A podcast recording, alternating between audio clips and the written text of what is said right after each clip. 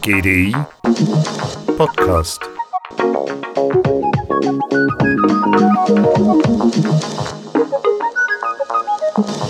Es geht uns so gut wie noch nie und längst besitzen wir alles oder sogar zu viel. In den westlichen Gesellschaften leben wir im Warenüberfluss.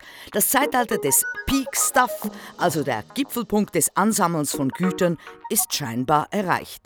Wozu soll da die Wirtschaft noch wachsen, immer noch mehr produzieren, zumal uns mehr Wachstum nachweislich nicht automatisch glücklicher macht? Dies hat Richard Easterlin schon 1974 nachgewiesen, dass eine Erhöhung des Bruttoinlandprodukts ab einer bestimmten Schwelle nicht mehr zwangsläufig mit einer Verbesserung des subjektiven Glücksgefühls einhergeht. Deshalb könnten wir das Wachstum auch aus diesem Grund in Frage stellen. Aber Moment, Wirtschaftswachstum ist ein Muss, weil der Kapitalismus sonst zusammenbricht. Wir können uns eine Demokratie nur leisten, wenn wir irgendwie wachsen wissen wir alle, Sozialwohlfahrtsstaat und das heißt auch Konformismus. Rückschau, das, was man immer schon gemacht hat, genügt, Traditionen pflegen, wird langsam aber sicher ersetzt durch Disruption, Innovation und Exotik wird zum New Normal. Stellt David Bossa, CEO vom GDI, fest.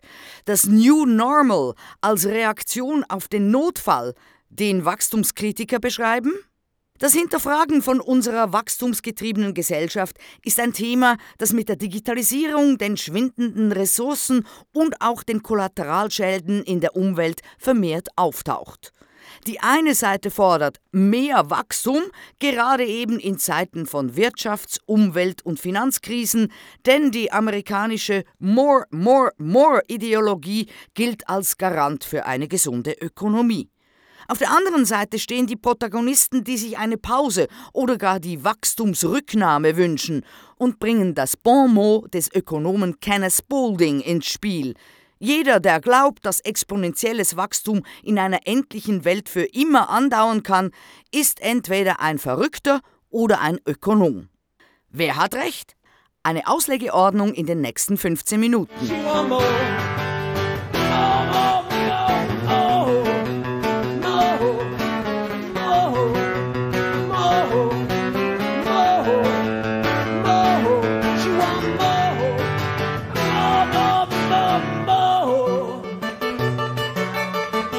Als problematisch werden verschiedene Faktoren bezeichnet.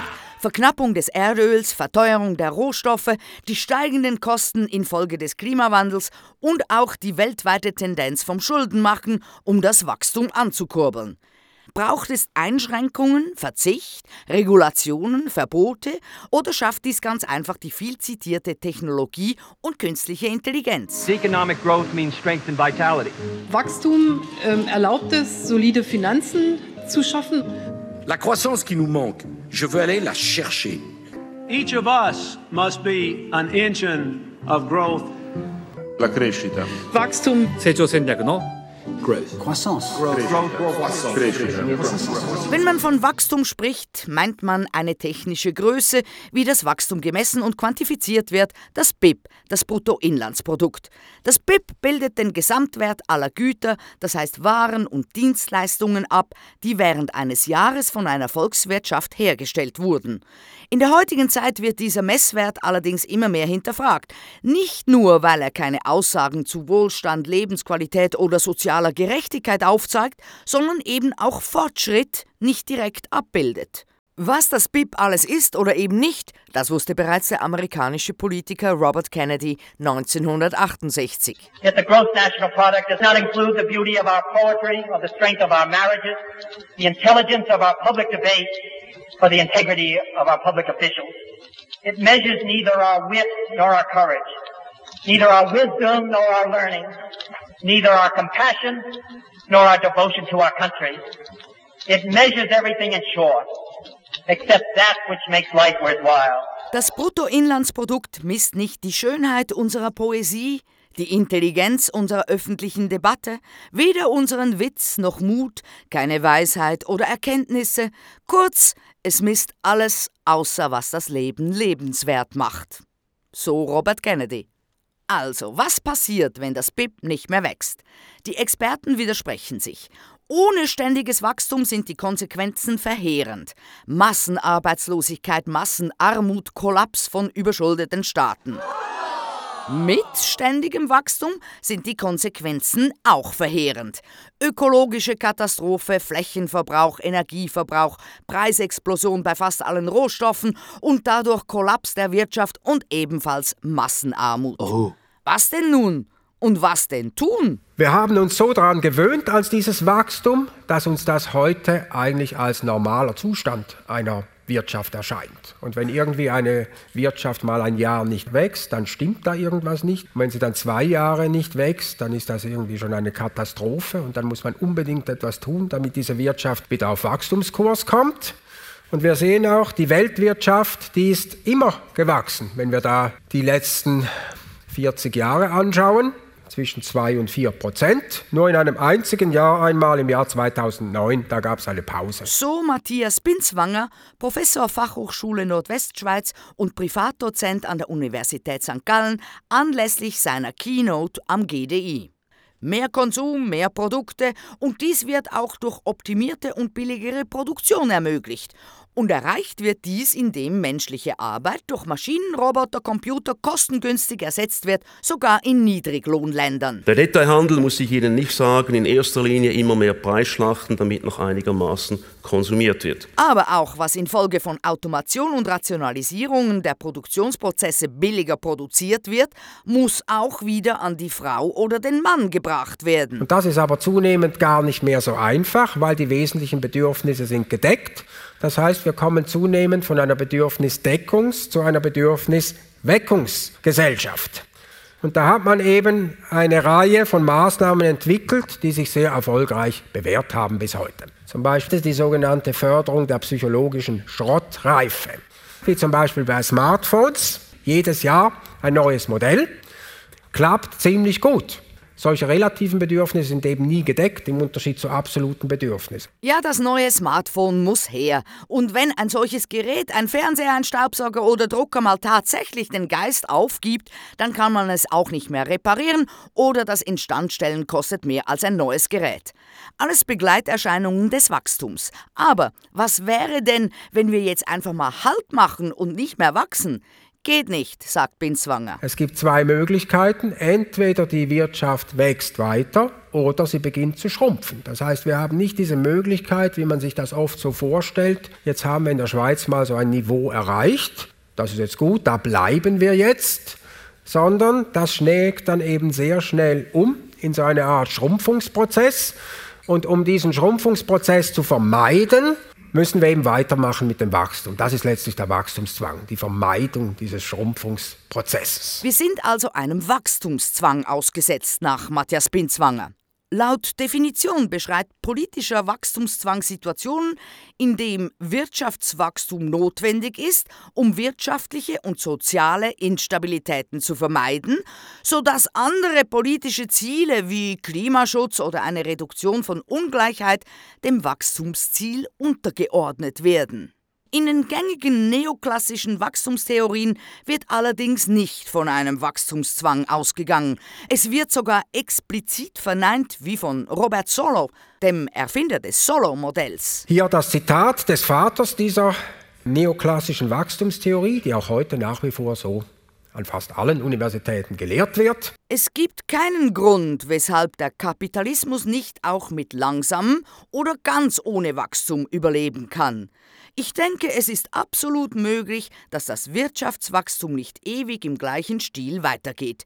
Es gibt keine intrinsischen Gründe, weshalb eine Wirtschaft nicht glücklich in einem stationären Zustand verharren sollte. Nur ist das leider eine Fiktion, weil diese Theorie, die unterstellt letztlich eine Tauschwirtschaft, da kommt Geld nicht vor und man finanziert die Investition über Ersparnisse. Das geht aber in der Realität gar nicht, weil mehr Sparen heißt in der Realität weniger Konsum.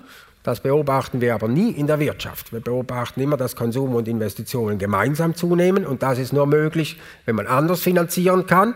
Und in einer modernen Wirtschaft finanzieren wir natürlich, indem neues Geld geschaffen wird über Bankkredite. Dadurch können wir Investitionen permanent vorfinanzieren. Das hat das Wachstum sozusagen von der finanziellen Seite dann her ermöglicht, hat aber auf der anderen Seite dann auch den Zwang geschaffen, immer weiter zu wachsen. Die Experten widersprechen sich. Wie weiter? Durch die Digitalisierung kann die Welt ja auch entmaterialisiert werden. Es wird weniger produziert, da vieles eben digital abgewickelt wird. Es gibt eine Verlagerung auf Dienstleistungen, es wird beraten, geholfen und gecoacht, gemietet, getauscht und subskribiert und dies geschieht mit wenig oder ohne Ressourcenverbrauch. Eines der bedrückendsten Themen ist, dass es uns nicht gelingt, wirklich in die Dematerialisierung hineinzugehen.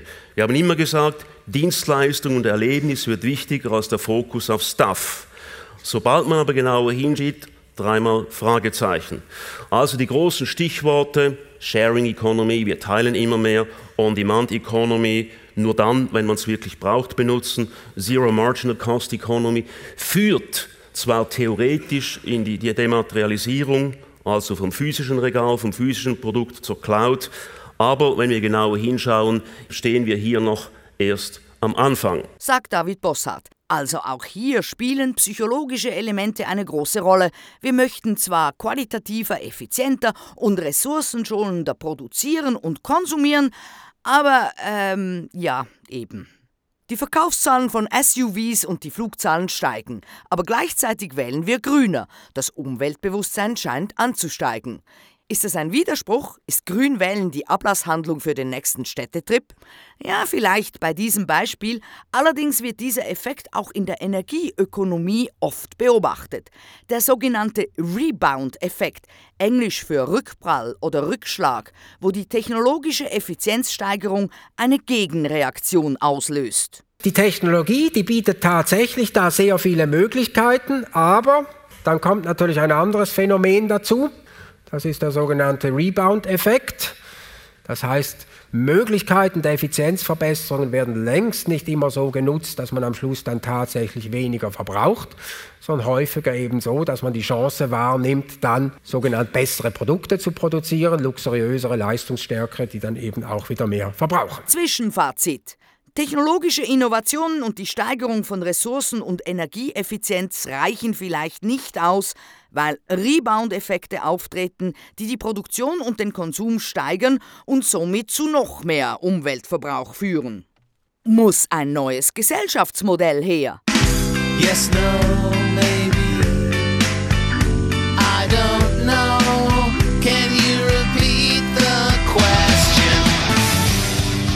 Neue Schlagworte in der sogenannten Postwachstumsgesellschaft tauchen auf. Zum Beispiel Subsistenz, also die Selbstversorgung. Für die Wachstumskritiker ist dies eine der zu favorisierenden Lösungen, weil man das Problem nur durch einen Ausstieg aus dem Konsum und eine möglichst große Selbstversorgung lösen kann. Nicht besonders mehrheitsfähig, auch wenn Urban Gardening in den letzten Jahren die Tomaten auf den Balkonen der Stadt sprießen ließ. Ein zweites Beispiel ist der Begriff Suffizienz.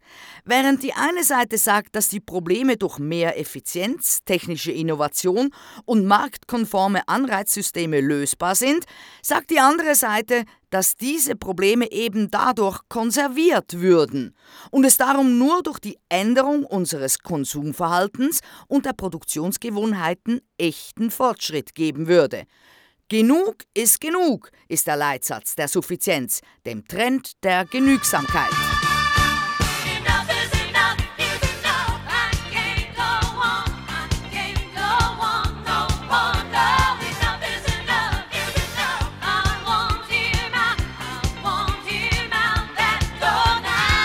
Auch hier wieder eine wesentliche psychologische Hürde, die einer Verbreitung des Suffizienzgedankens im Weg steht. Es ist die Kopplung von Suffizienz an Begriffe wie Mäßigung und Verzicht. Einer der bekanntesten Befürworter der Suffizienz und auch der Erfinder des Begriffs Postwachstumsökonomie ist der Wachstumskritiker Nico Pech. Es ist überhaupt nicht so, dass die Ökobewegung zu lange auf Verzicht oder auf Reduktion gesetzt hätte. Sondern es ist umgekehrt so, dass die Ökobewegung relativ schnell mit dem Entstehen und Großwerden der Grünen Partei auch auf sogenanntes grünes Wachstum gesetzt hat, also letzten Endes nur technische Lösungen propagiert hat. Das ist leider beim BUND, beim NABU, beim WWF, bei Greenpeace ist das durchgängig der Fall. Und damit ist jede Debatte verhindert worden, die nötig gewesen wäre, um einfach das gute Leben, buen vivir, um einfach Suffizienz, um einfach auch Postwachstums kompatible Lebensführung in irgendeiner Form zu etablieren. Und jetzt muss auch die Ökobewegung, auch die Naturschutzbewegung erkennen, dass wir einen Weg der Reduktion brauchen. Und das ist kein Weg des Verzichts, sondern ich würde sagen, das ist auch ein Weg der Befreiung von jenem Ballast, der sowieso unser Leben verstopft und den wir schon überhaupt nicht mehr glückstiftend oder zufriedenheitssteigernd abarbeiten können. Berch geht also noch einen Schritt weiter. Nicht nur ist Suffizienz die Lösung, sondern auch die Buzzwords New Green Deal, Green Economy, Green Growth werden als ungenügend angeschaut.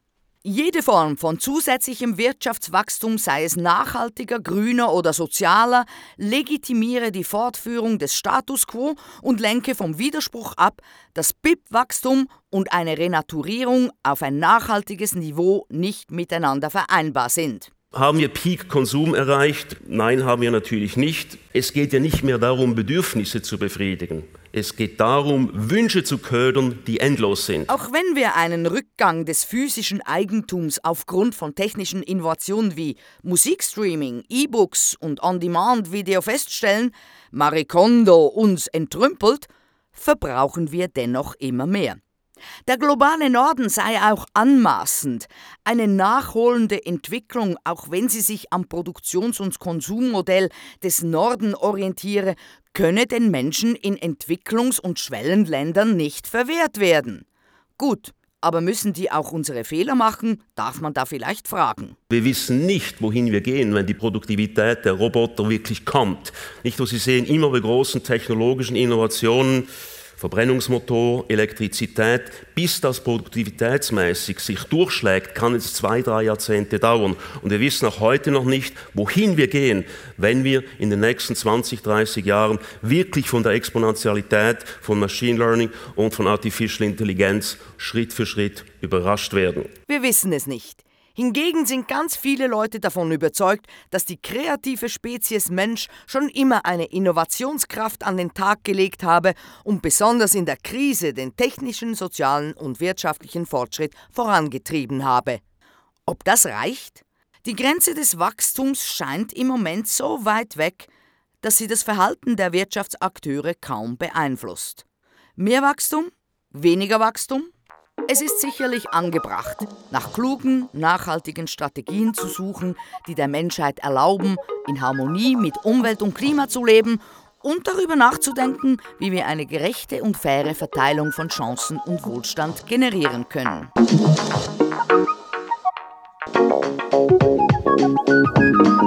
GDI Podcast von Jasmin Kienast.